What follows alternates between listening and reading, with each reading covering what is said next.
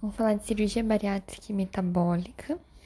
Então, primeiro contextualizar sobre obesidade, né? É uma doença em crescimento em praticamente todo o mundo. E o objetivo no seu tratamento é atingir a perda de peso, controlar as doenças associadas e melhorar a qualidade e expectativa de vida dos indivíduos. O índice de massa corpórea é um método para você classificar a obesidade, sendo que abaixo do peso é um IMC abaixo de 18,5, peso normal de 18,5 a 24,9, sobrepeso de 25 a 29,9, obesidade de grau 1, 30 a 34,9, obesidade de grau 2, 35 a 39,9 e obesidade de grau 3 ou mórbida, um IMC maior ou igual a 40. Um outro parâmetro importante seria a medida da circunferência abdominal. Eu tenho no homem é, um risco de complicações metabólicas aumentado, com uma circunferência abdominal maior ou igual a 94, na mulher maior ou igual a 80. Já um risco muito aumentado no homem com a circunferência abdominal maior ou igual a 102 centímetros ou na mulher maior ou igual a 88 centímetros centímetros. E aí a gente agora passa a definir a diferença que é uma cirurgia bariátrica e uma cirurgia metabólica. Na verdade, uma cirurgia metabólica é uma cirurgia bariátrica, acaba sendo, só que a abordagem, o intuito vai ser um pouco diferente. A cirurgia bariátrica, ela tem como objetivo principal, é um procedimento cirúrgico que tem o objetivo principal de reduzir a obesidade grave ou mórbida. Então, são aqueles indivíduos realmente com IMC bem elevado. Já a cirurgia metabólica, ela é realizada nos, nos indivíduos com IMC mais baixo, de 30 até 34, com síndrome metabólica. São esses indivíduos candidatos, que aí seriam os dislipidêmicos, hipertensos, diabéticos. E essa cirurgia metabólica, ela poderia ser um bypass gástrico, uma gastrectomia vertical, que tem a finalidade, então, de provocar remissão dessas doenças. Existe essa, essa indicação puramente metabólica e não pela obesidade em si. É claro que vai ser uma, uma consequência, né? Quem pode fazer cirurgia bariátrica seria o IMC acima de 40, hum, na presença ou não de comorbidades, ou entre 35 e 40 na presença de comorbidades, entre 30 e 35 de IMC se uma comorbidade considerada grave. A, a idade, 18 a 65 anos, não tem restrição com relação à idade, e aí acima dessa idade ou abaixo dessa idade é só é, considerando risco-benefício e autorizações.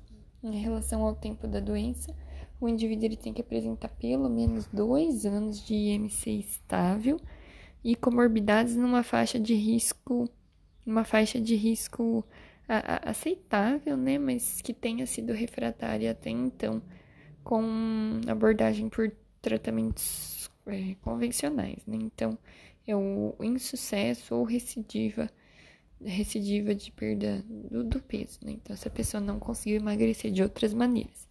E também existem contraindicações, que seria uma doença genética, limitação intelectual importante, distúrbio psiquiátrico grave não controlado e, um, e pacientes sem, sem suporte familiar adequado.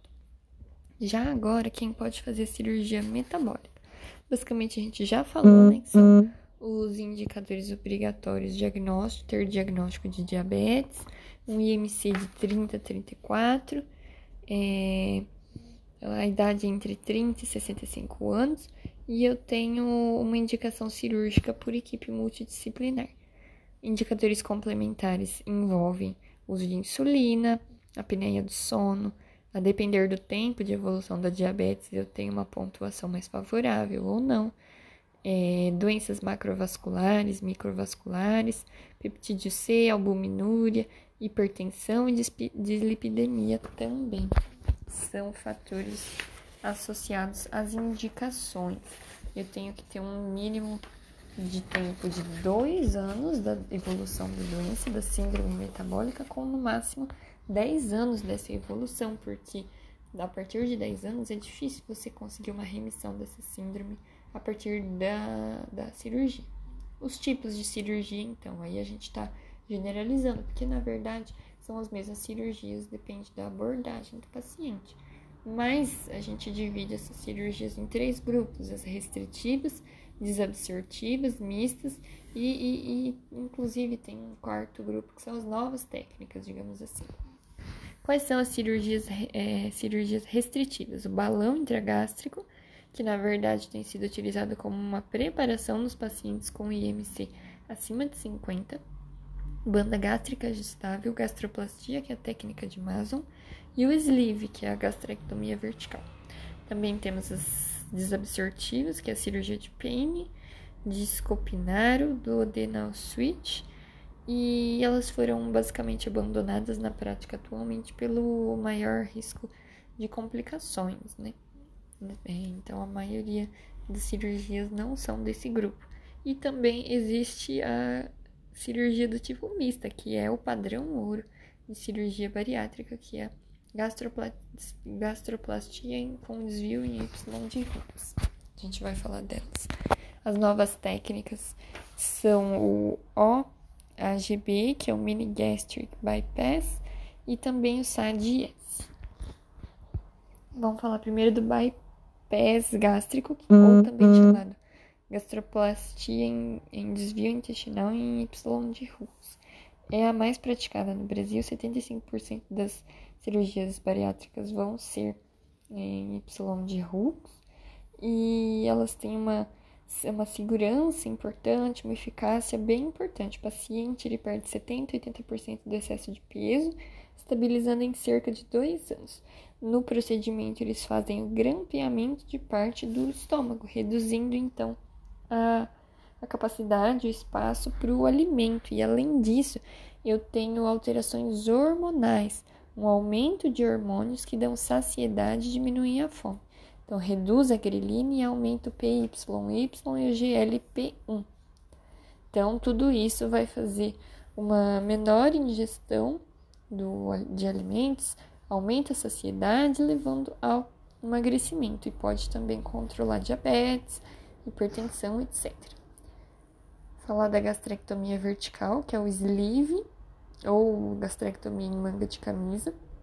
É um procedimento que ele é restritivo e metabólico, e nele o estômago é transformado em um tubo que tem uma capacidade bem menor, de 80 a 100 ml. Então, é uma boa, provoca uma boa perda de peso também, e, e aí ele tem também uma eficácia para controlar a hipertensão e dislipidemias. Com relação ao duodenal switch, no duodenal switch eu vou ter uma técnica desabsortiva com gastrectomia vertical e desvio intestinal. 80% do estômago é retirado e o desvio intestinal vai reduzir a absorção dos nutrientes, levando ao emagrecimento. E por fim, falar da banda gástrica gestável, que corresponde a apenas 1% dos procedimentos e praticamente está abandonado. Então, ele não promove mudanças na produção dos hormônios, como o bypass, que é o Y de Ru, mas ela é eficaz na redução de peso, 50 a 60% do peso a pessoa vai perder com relação ao início e ela é feita através da implantação de um anel de silicone inflável ajustado, ajustável ao redor, que é colocado ao redor do estômago, apertando esse órgão, né? Mas existem complicações associadas pela presença desse, desse anel e desse dispositivo na cavidade abdominal. Então, por isso que ele é menos empregado.